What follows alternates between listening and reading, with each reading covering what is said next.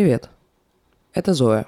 Сегодня пятница, последний будний день на этой неделе, на этой первой рабочей неделе, поэтому я надеюсь, вы все счастливы, что пятница. Так что я предлагаю немного отойти от душевных самокопаний, которые я, конечно, очень люблю, и обратиться к чему-то более внешнему. Я закончил высшую школу экономики по направлению медиакоммуникации. Это не медики, и не коммуникации. Мне говорили, что я архитектор медиапространства. Ну, в общем, моя жизнь связана с медиа. Очевидно, что они мне интересны. И как создателю, и как потребителю. И если как создатель я постоянно говорю и это ок, и это ок. Кстати, слушайте все подкасты Кизумер, фразочка оттуда. То как потребитель я сама себе очень долго говорила, это не ок на разный медиаконтент. Ну, например, я люблю боевики. Я очень люблю боевики. Если вы мне включите какой-нибудь крепкий орешек, я не встану с дивана. Я буду смотреть это. Видимо, СТС меня нормально так воспитал, и то, что они показывали, так и отложилось в моей памяти. Или иногда я люблю там послушать Егора Крида. О боже. Я помню, я готовилась к ЕГЭ, я перепоступала, и второй раз я сдавала только литературу. И, в общем, я к ней готовилась, мне надо было как-то освободить свой разум, скажем так. И, ну, так как медитация тогда еще не знала, выбор пал на Егора Крида. Я готовился к литературе за три дня, да, угу. потому что у меня, ну, проблемки, да, с тем, чтобы как-то нормально спланировать свою жизнь. И мне нужны были, очевидно, перерывы, ну, чтобы просто мозг забыл цитаты всех героев, э, стихотворения и разные приемчики. И когда я выходила на балкон покурить, я не могла находиться в тишине, потому что, как мы помним из предыдущих выпусков, наедине с собой много мыслей, поэтому мне нужно было что-то слушать. И я слушала Егора Крида. И с тех пор у нас с ним такие взаимоотношения. Он рядом со мной в лучшие моменты. Нет, ну правда, я стою на балконе, и я потрачу на тебя свой самый лучший день. Ну, в общем, вот это все. И долгое время мне было стыдно и как-то, знаете, вот это смущенно за те фильмы, которые я смотрю, за те сериалы, которые я смотрю. Я фанатка закрытой школы. И я реальная фанатка закрытой школы, друзья. Я монтировала видосы по закрытой школе. Я писала фанфики по закрытой школе. Видите, даже сейчас я шепотом это вам говорю, потому что, оу, я состоял в каких-то группах. Я обожал дневники вампира. Ну, в общем, отдельная огромная часть моей жизни. И мне долгое время было стыдно. Возможно, стыдно и смущенно иногда до сих пор, но сейчас это отрабатывается в формате юмора. Самоуничижающие шутки — наше все.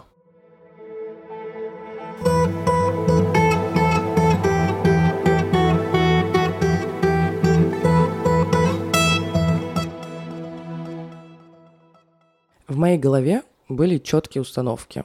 Возможно, вы узнаете что-то похожее в себе. Например, кажется, что если ты смотришь кино, ты должен смотреть, я не знаю, Филини. Если ты слушаешь музыку, обязательно Моцарт, Людвиг ван Бетховен или там, я не знаю, какой-нибудь трек, у которого на SoundCloud 5 лайков. Иначе ты глупый, иначе ты не вписываешься, иначе в обществе ты как будто какой-то не такой. И это касается книжек, кстати, в том числе, да, я пока говорила только там про фильмы и музыку, но книги тоже разные бывают. И есть вечная борьба, например, между художественной литературой и нонфикшеном. Типа, что ты свои романы читаешь, вон, иди почитай, как стать миллионером за день. Или наоборот, что ты читаешь свои тупые книжки про мотивацию. Лучше почитал бы классику. Причем я понимаю, что я и сама была частью этого общества, которое шеймило за какую-то не такую музыку не такая, очевидно, в кавычках. Я помню, моя подруга слушала Бибера а, во времена, когда он пел это «Baby, baby, у». И мы все время говорили ей, какую фигню ты слушаешь? Почему ты это слушаешь? Не, не надо, не слушай. И вообще, я не представляю, честно, как Бибер пережил те времена свои, потому что столько отношения к нему было предубежденного, презирающего и какого-то, в общем, фу. Люди иногда бывают жестокими. И мне тогда не казалось, что я делаю что-то не так. Ну, понятно, дети, они в целом жестокие, но это был какой-то там подростковый возраст. А, кстати, вы знали, что правильное ударение подростковый? Но я не могу, да, говорить, поэтому подростковый. Мне казалось, что я даже помогаю человеку, ну, потому что медиа нас формирует, искусство нас формирует. Ну, что там может тебя сформировать через этого Бибера, правильно? Формируйся через... Я даже не знаю сейчас, какой привести пример в качестве хорошей, в кавычках, культуры, потому что, ну, во-первых, у всех это разное, да? Вау, к 22 годам я пришла к этой мысли очевидным есть только какая-то классика, да, которую мы все понимаем, что хорошо было бы послушать. И это вообще странное отношение к медиа. Не в плане того, что оно формирует, оно очевидно формирует, а в плане того, что есть то, что сформирует тебя плохо, и есть то, что сформирует тебя хорошо. Наверное, главная суть в разнообразии, потому что, ну, вряд ли, если ты слушаешь, я не знаю, каких-нибудь рэперов, ты пойдешь так же, как они, курить что-нибудь интересное. Ровно так же, если мы будем слушать классику или смотреть какие-то крутые фильмы, или разбираться в искусстве эпохи Возрождения, вообще не факт, чтобы вырасти в нормальных людей. Кажется, что главное, что может помочь вырасти в нормальных людей, это принятие того, что это разнообразно. Я, знаете, сразу вспоминаю эти фильмы и сериалы, где у какого-нибудь злодея дома обязательно коллекция какого-нибудь нереального искусства. Просто он такой ценитель. Но что-то в голове все-таки не так. Поэтому, наверное, стоит, если тебе нравится слушать Бибера, слушать Бибера. А твоим друзьям не докапываться до тебя. И, может быть, даже подпеть.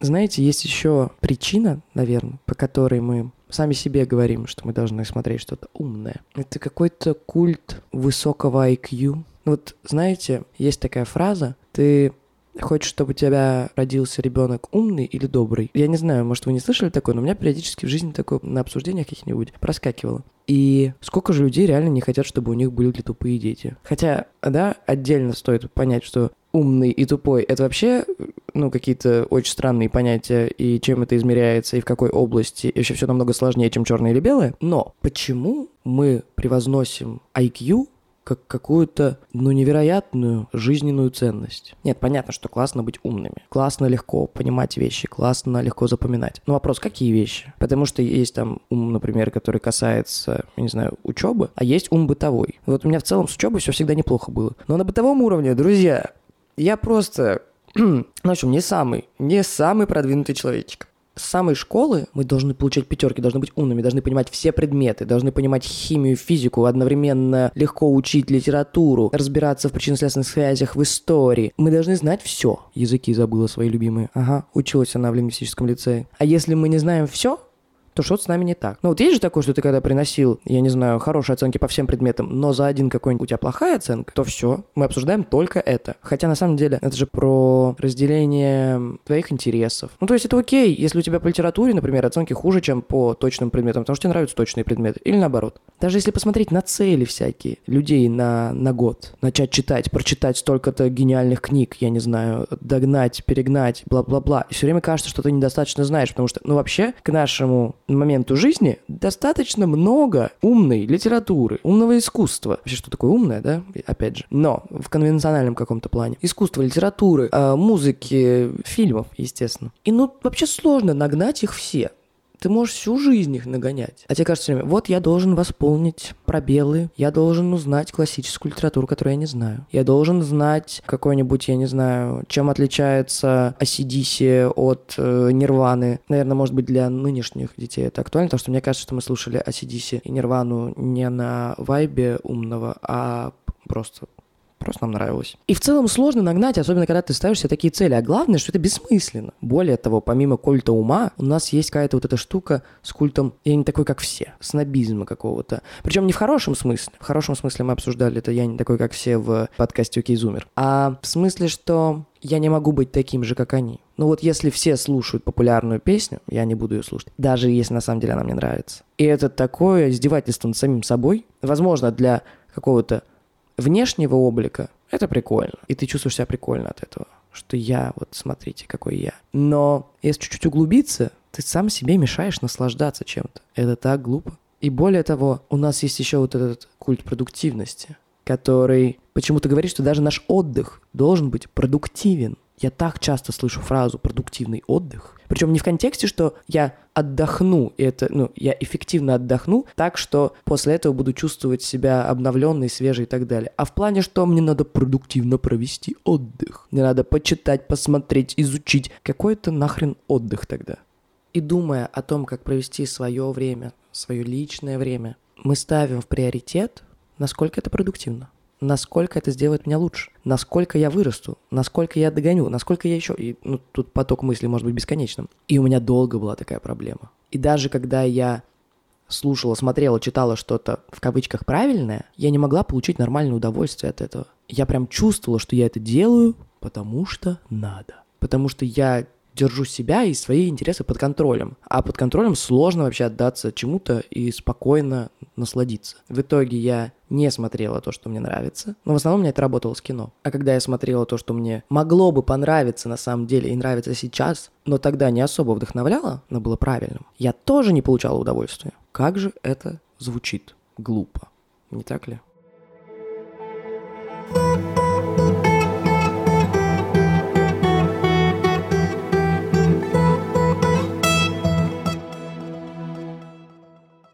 ведь медиа — это про эмоции. Вообще как будто наша жизнь про эмоции. Что может быть важнее эмоций? Ну, то есть все, что мы делаем, мы делаем, чтобы получить какую-то эмоцию, удовлетворить какую-то потребность, почувствовать что-то. Иначе в этом нет никакого смысла.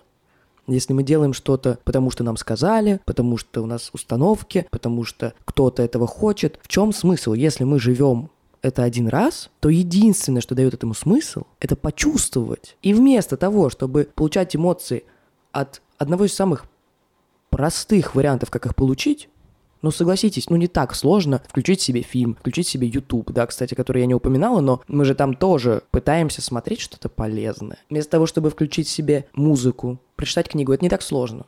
С книжками, конечно, посложнее, друзья, я понимаю. Я тоже хочу начать читать. Но, кстати, я расскажу, когда я начала читать, блин. Когда отпустила, понимаете? Это достаточно легко, получить эмоции оттуда. Ну, то есть нам не нужно какие-то совершать активные действия, нам не нужно, ну, то есть в, в работе, например, да, от самореализации сложно получить эмоции, потому что надо пройти огромный путь. От взаимоотношений с людьми тоже тебе нужно и их услышать, и себя услышать, и как-то это все настроить, чтобы получали эмоции, бла-бла-бла. Есть, конечно, попроще вещи по типу алкоголя, но не здорово. И вот мы этот простой способ, откуда можно черпать невероятное количество ресурса, такие, ну, зажмем-ка мы тоже его в тиски. Давайте он тоже будет приносить нам какую-то тяжесть. И когда до меня это дошло, мой мир перевернулся. Я долгое время смотрела только сериалы, потому что, ну, ты вот залип в них, и уже ты ничего не думаешь, они тебе не доставляют никаких эмоций, просто это где-то на фоне крутится и крутится, крутится и крутится, и бог с ним. Заполняет эфир. Потом я начала смотреть кино. Мне кажется, я видела практически все боевики, существующие на этом свете. У меня есть друг Лева, с которым мы, опять же, записываем подкаст «Туки Зумер». Почему-то я третий раз его уже здесь интегрирую, так не планировалось, но бог с ним. И Лева, как он сам себя называет, синефил. Знаете ли, он смотрит много кино. И я все время прихожу к нему, Лев, посоветуй, посоветуй, посоветуй. И обычно я прошу посоветовать боевики. Потому что, блин, я так кайфую, когда кто-то бегает там, прыгает, что-то им надо какого-то злодея победить, поставлены эти драки. Как же хорошо. Я даже сейчас говорю это и улыбаюсь. И я поняла, что мой любимый режиссер — это не Кубрик, не Хичкок, не, я не знаю, подставьте кого-нибудь классного и умного. Это Гай Ричи. При том, что он тоже очень крутой. Но он снимает же такие, типа, веселые боевиковые штуки. Да, круче, чем там определенный уровень. Очень круто сделано, очень круто снятые. Но все-таки боевички. И я в прошлом своем состоянии сказала бы себе, ну ты чё, не-не-не, это не может быть любимым режиссером. Это, ну нет, это слишком не умно. При этом любовь к боевикам или там каким-то криминальным фильмам, а, детективам, она не забрала у меня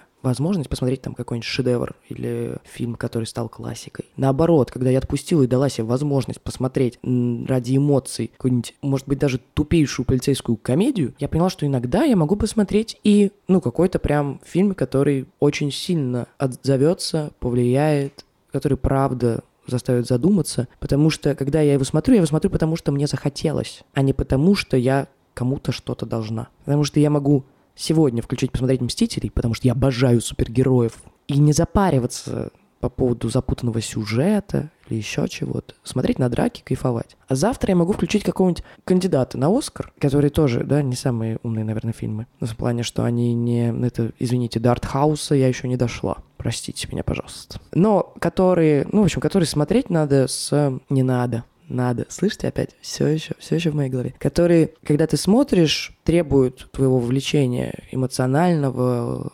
интеллектуального, в общем, которые надо смотреть. я прокайфую от того и от другого, потому что я приняла, и мне окей. И с тем, и с другим. Я могу послушать классику, когда у меня болит голова, например. Мне очень помогает Моцарт, когда у меня болит голова. Или включить джаз, или сходить на него еще лучше, обожаю. Но я не могу слушать джаз в наушниках на постоянке.